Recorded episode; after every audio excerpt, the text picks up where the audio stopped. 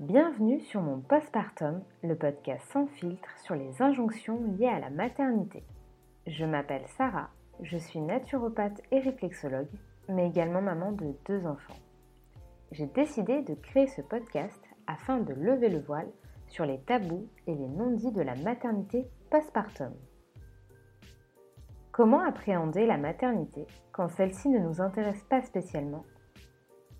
Asma va nous raconter son parcours, de l'instinct maternel inexistant à une vie de maman épanouie.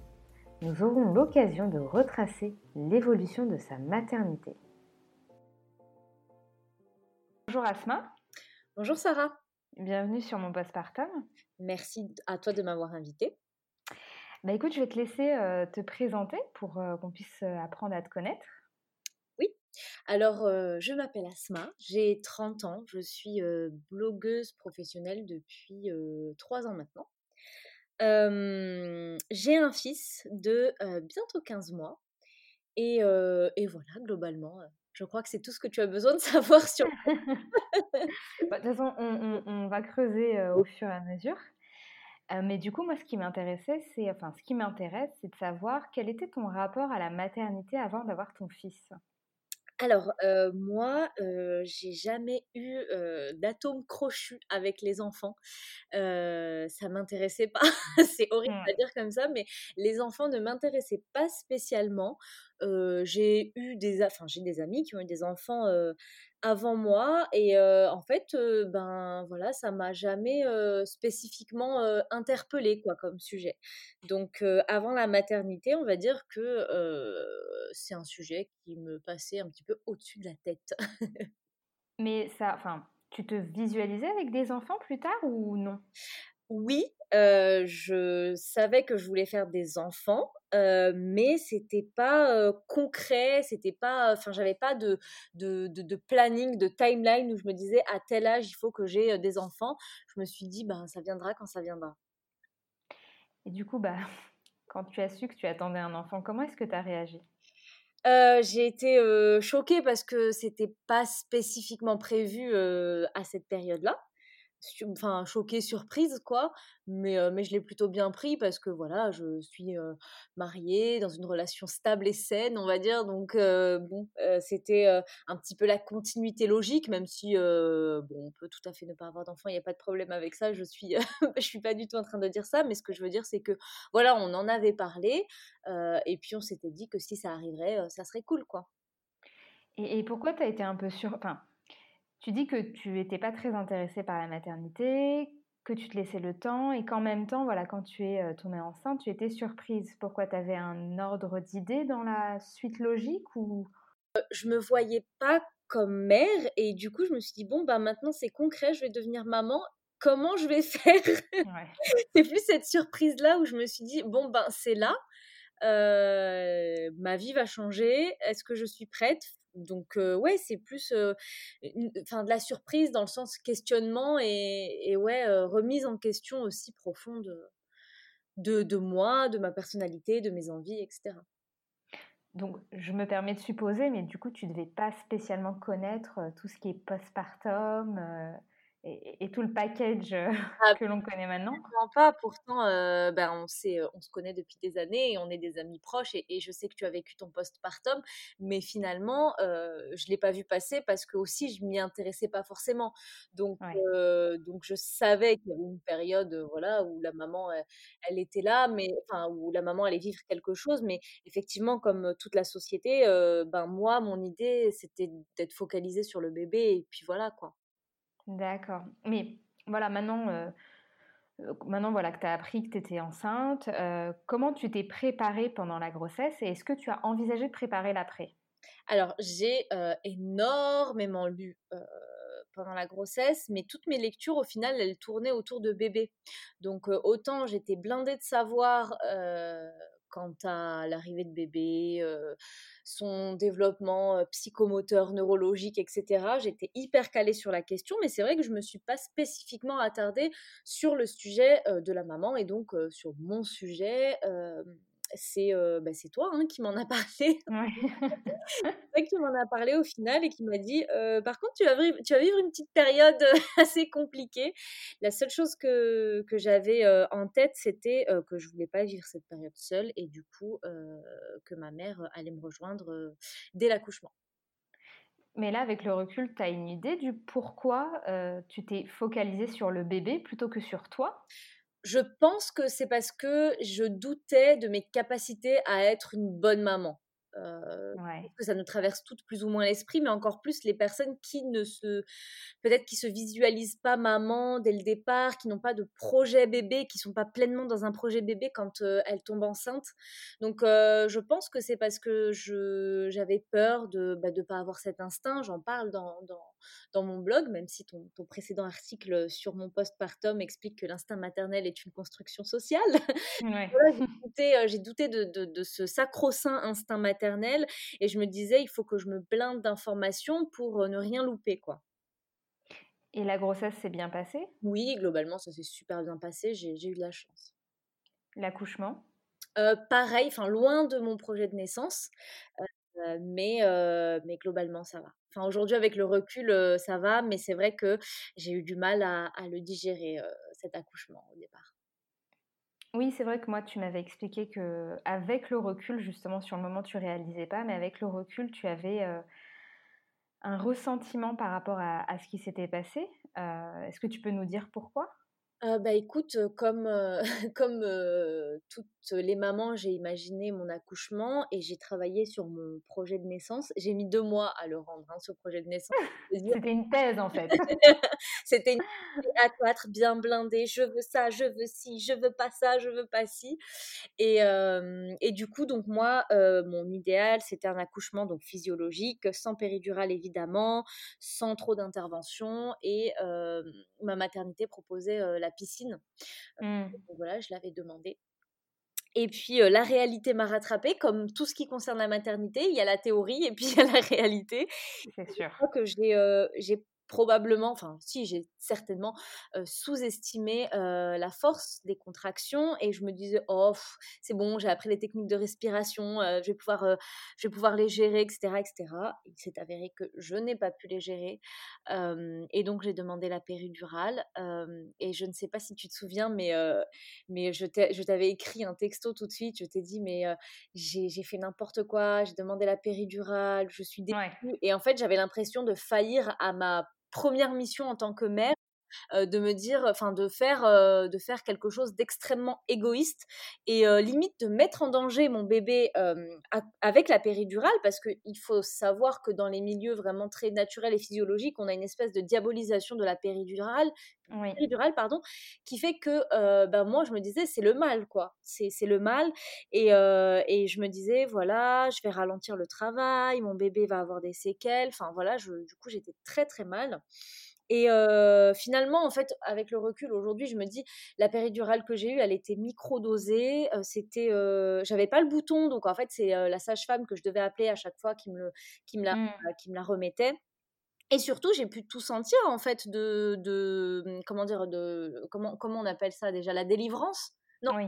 Le... oui, oui, il y a la délivrance et il y a le cercle de feu quand le, quand le bébé s'engage et, et s'apprête à sortir j'ai tout senti, puisqu'en fait, la sage-femme m'a proposé d'arrêter les, injections de péridurale sur la fin. À partir du, moment où mon bébé a commencé à s'engager, en fait, j'ai tout senti. Donc, j'ai été chanceuse de ce côté-là au niveau de, de, la péridurale. Et puis, donc après, après donc l'accouchement à proprement parler, après que, que bébé soit sorti, j'ai bah, été déchirée et du coup, on a dû me recoudre et ça s'est fait du coup sans anesthésie. Et la sage-femme n'étant pas très expérimentée, elle a demandé à ce que mon bébé ne soit pas sur moi pendant que qu'elle me recousait. Et du coup, je l'ai très mal pris aussi parce que j'ai pas pu faire ma tétée d'accueil. Et puis, bah, les points étaient très, très, très douloureux et, et, ça a beaucoup joué sur, sur mon postpartum. Justement, vu qu'on est sur le postpartum, comment tu l'as vécu?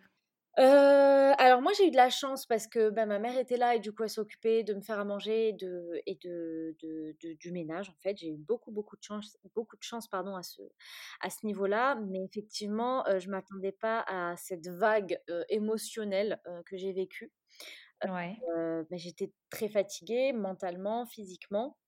Physiquement, beaucoup à cause des points. J'ai très très mal vécu ces points, ces points de suture. Mmh m'empêchait ben, de, m'asseoir correctement, d'aller aux toilettes. Enfin, c'était assez horrible. limite, enfin, comme je te disais, je garde une douleur un souvenir d'une douleur plus vive des points que de l'accouchement en lui-même.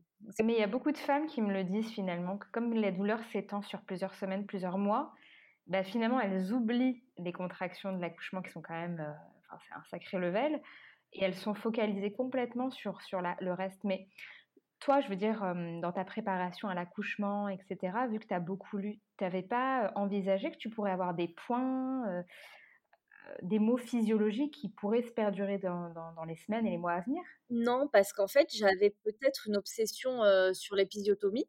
Tu vois, j'avais peur qu'on fasse une épisiotomie, mais j'ai complètement mis de côté le risque de déchirure, quoi. Et bon, après, avec le recul, je me suis rendu compte qu'en fait, les déchirures peuvent ne pas être suturées et cicatrisées naturellement, etc., etc. Mais à l'époque, je m'étais pas du tout renseignée sur la question. Comme quoi, on a beau lire, mais on n'est jamais préparé à toutes les éventualités. C'est sûr. Et le fait que ta maman était là, ça a été comment tu Comment tu t'es sentie émotionnellement? Parce que c'est vrai que toi et moi, on, communiquait pas mal à, ce moment-là et, ça revenait souvent. Tu me disais, oh là là, heureusement que ma mère est quand même là pour m'épauler, pour, pour faire en sorte que je me concentre. Concrètement, s'il y, a, s'il y a un conseil que j'ai à donner aux futures mamans, c'est de pouvoir avoir quelqu'un limite 24 heures sur 24 avec elle au tout début, quoi, les premières semaines, parce que effectivement, j'ai pu me concentrer sur la mise en route de, mon allaitement, qui n'a pas été simple aussi. Simple mmh. aussi. Et, et oui, j'ai pu me, me, consacrer entièrement, exclusivement à mon bébé, mon bébé qui était vachement, vachement demandeur, qui était un tout petit dormeur, qui était un bébé RGO. Donc clairement, enfin, j'ai eu beaucoup, beaucoup de chance, encore une fois, parce qu'elle est restée quand même les six premiers mois avec moi. Ce qui est énorme de nos jours.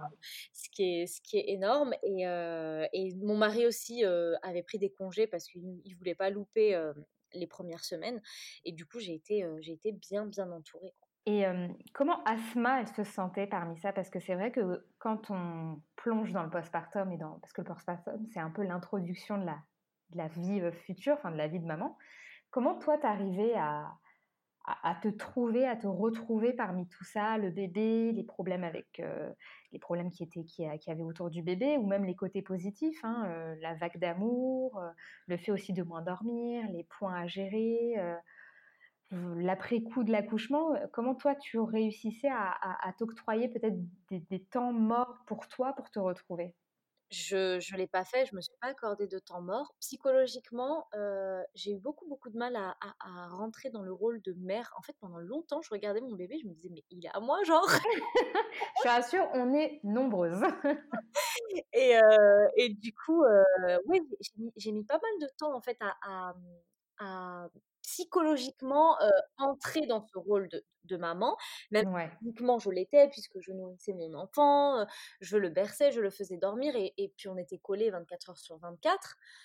mais effectivement, j'ai mis du temps psychologiquement à entrer dans ce rôle.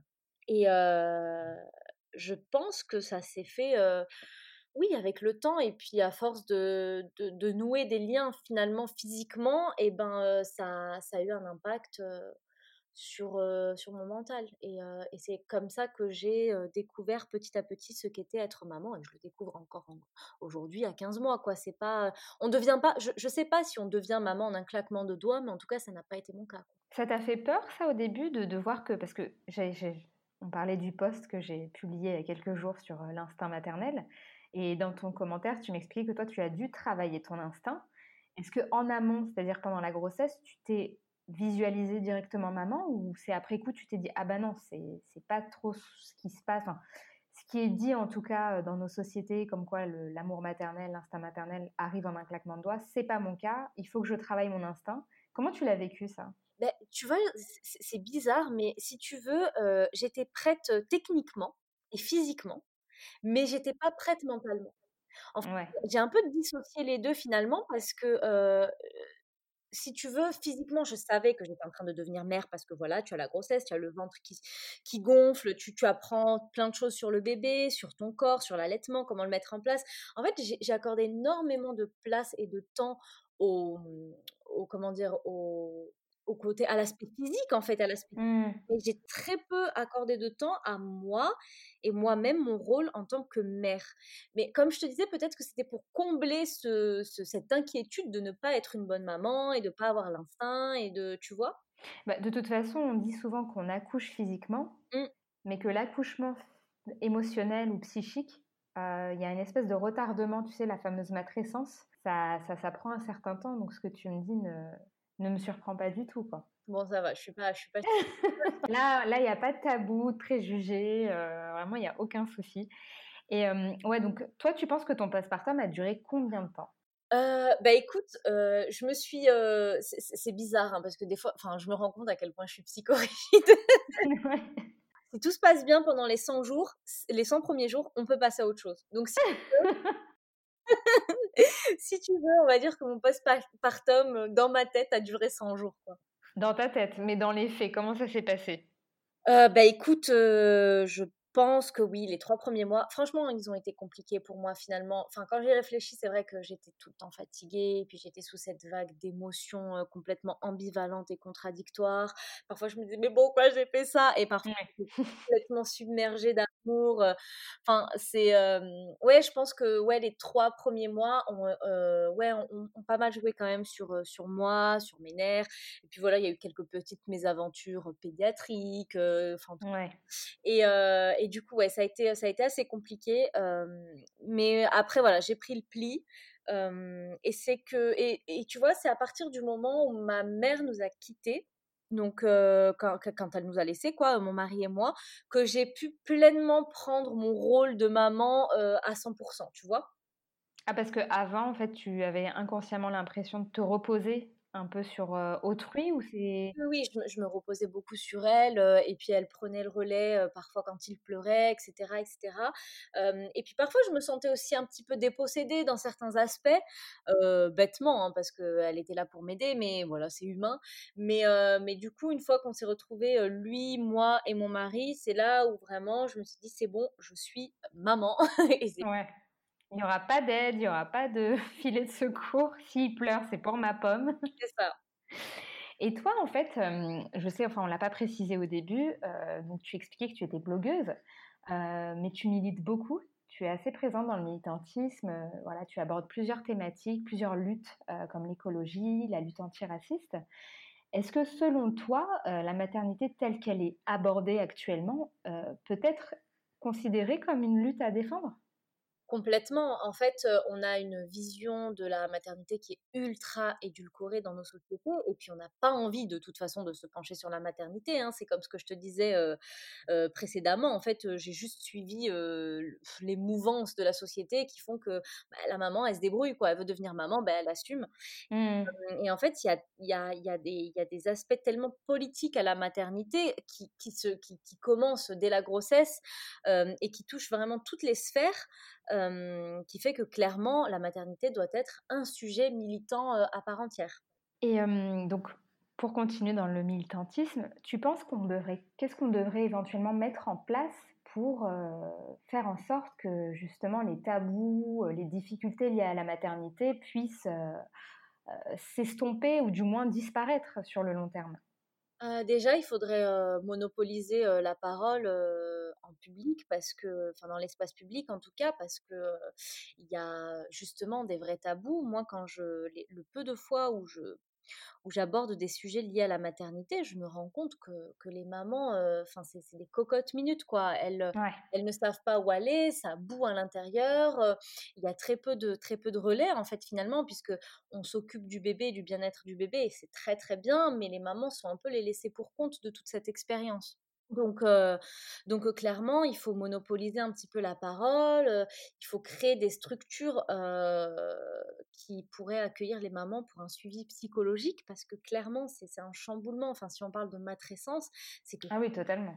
C'est un chamboulement, mais, mais incroyable, quoi. Et, et puis, voilà, les baby blues, les dépressions postpartum, toutes ces, toutes ces choses-là, pardon, on sait qu'elles existent, mais finalement, j'ai l'impression qu'il y a très peu de solutions qui sont proposées, puisque encore une fois, on a cette culpabilisation de la maman, tu l'as voulu, bah maintenant tu l'assumes.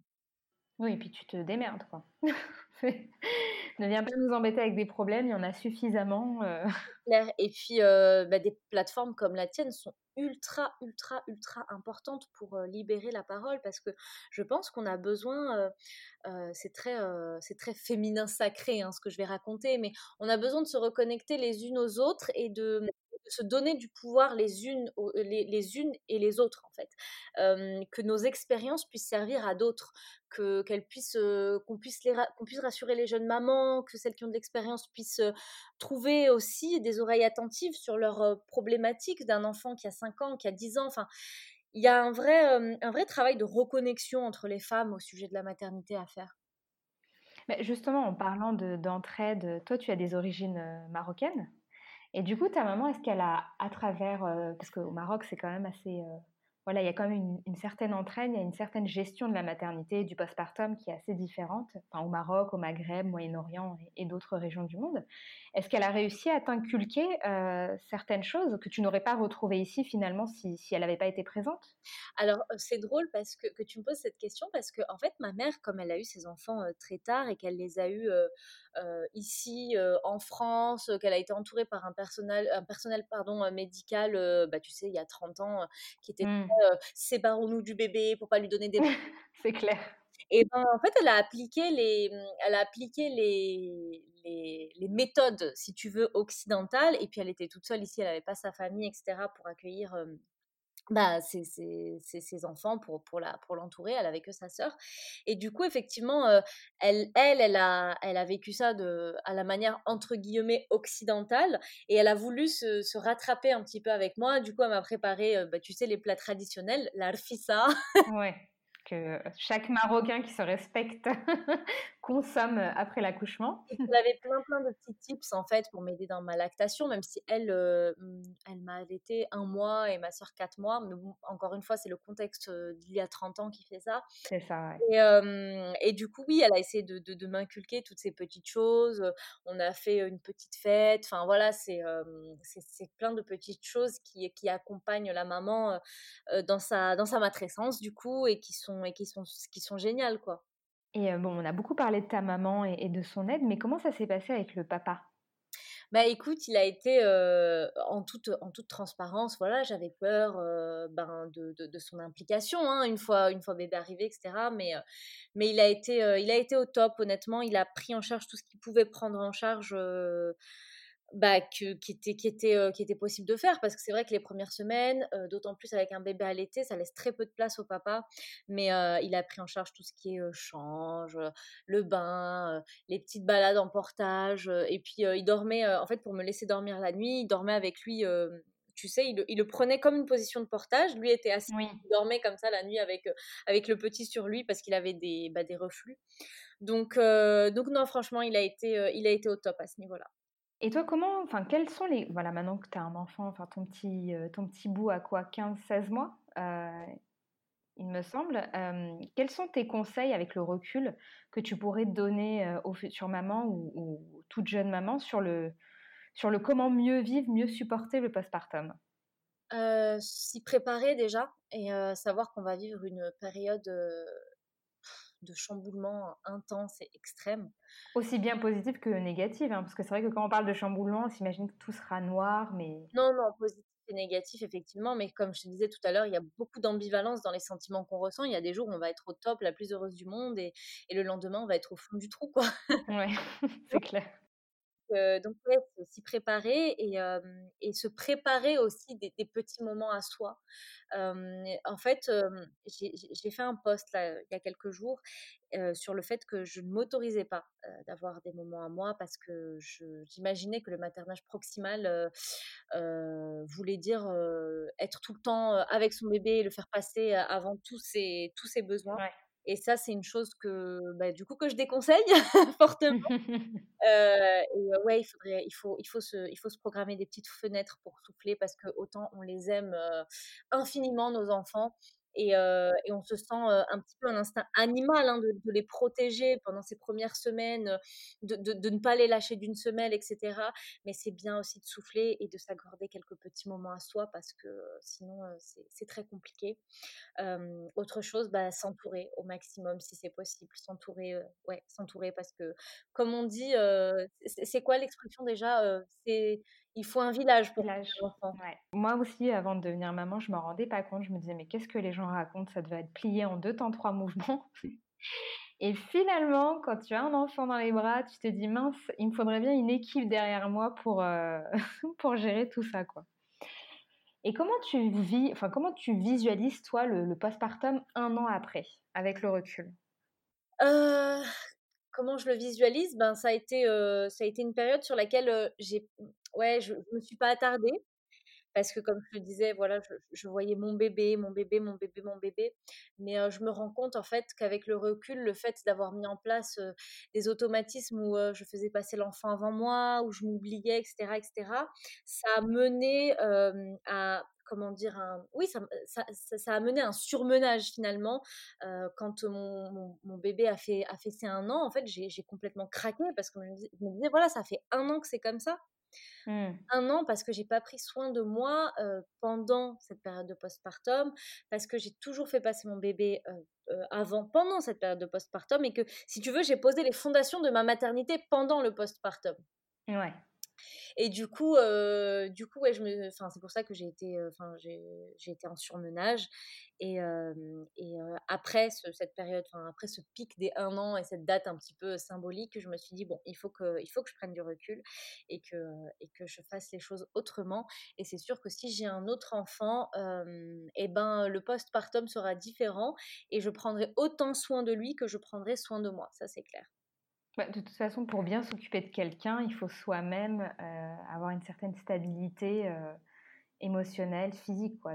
Euh Mais en fait, tu vois, je m'autorisais pas à, à prendre soin de moi aussi parce que voilà, j'étais accompagnée, je me disais c'est bon, ma mère a fait tout, donc moi j'ai plus j'ai plus qu'une mission et qu'une chose à faire, c'est assurer la survie de ce petit être ce qui est pas rien finalement. Oui, clairement, clairement, bah c'est ça prend ça prend tes 24 heures dans une journée donc.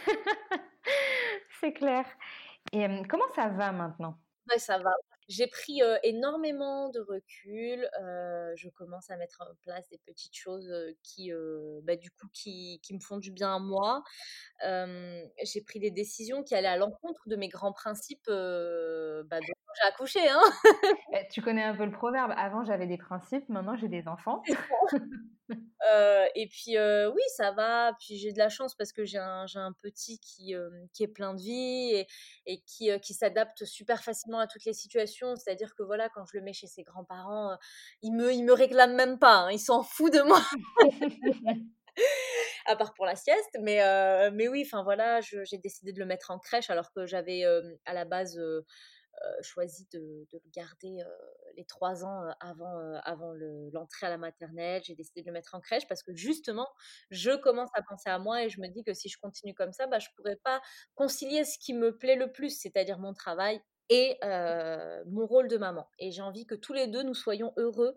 donc, donc voilà. Et est-ce que tu peux nous dire quels sont tes projets dans un futur proche? Alors, la période n'est pas très propice. oui, c'est vrai. C'est vrai que là, on est en plein confinement. Elle n'est pas très propice au projet. Je t'avoue que cette, cette année, euh, elle m'a un petit peu, euh, bah, comme tout le monde, hein, elle m'a un petit peu freinée dans, dans, mes envies et dans, dans ma visualisation du futur. Donc, euh, je pense à terre, mais je me dis, voilà, là, la prochaine étape, de façon, voilà, dans mon, dans mon rôle de maman, c'est d'apprendre à mon bébé à dormir tout seul. C'est peut-être pas plus mal qu'il y ait le confinement, parce que le sommeil, c'est quand même une sacrée étape chez un enfant. Je pense que tu auras besoin de beaucoup de ressources et de repos euh, pour traverser tout ça. Et heureusement, finalement, qu'il y a le confinement. C'est ça. On va, on va voir le côté positif des choses. Donc euh, voilà, les petits projets, euh, voilà, le mettre à la crèche si je suis acceptée en mars et puis pouvoir travailler sur mes propres projets. J'ai un projet très cool qui arrivent, euh, Oui. dont, tu, dont tu connais les ressorts. Euh, et, euh, et voilà, j'ai envie, de- envie de travailler sur tout ça, j'ai envie de travailler sereinement et, et à la fois j'ai envie de, de donner du temps de qualité à mon, à mon fils. Donc, euh, donc l'équilibre, je suis encore en train de le chercher. Mais on va essayer euh, tous les deux, tous les trois avec le papa et puis tous les, tous les six avec euh, papy, mamie et la tata qui sont très très très, très présents, de, de concilier tout ça et, et d'avancer tranquillement pour, pour le faire grandir au mieux. Bah, écoute, c'est super tout ça. Je te remercie Asma de nous avoir partagé un petit bout de ton histoire. Merci beaucoup Sarah. Bonne continuation euh, dans ton chemin euh, vers la maternité, une maternité plus sereine. Oui, à très bientôt. J'espère que cette histoire vous aura plu. Pour soutenir mon postpartum, n'hésitez pas à liker, commenter et partager cet épisode. On se retrouve dans deux semaines pour le prochain numéro. À très vite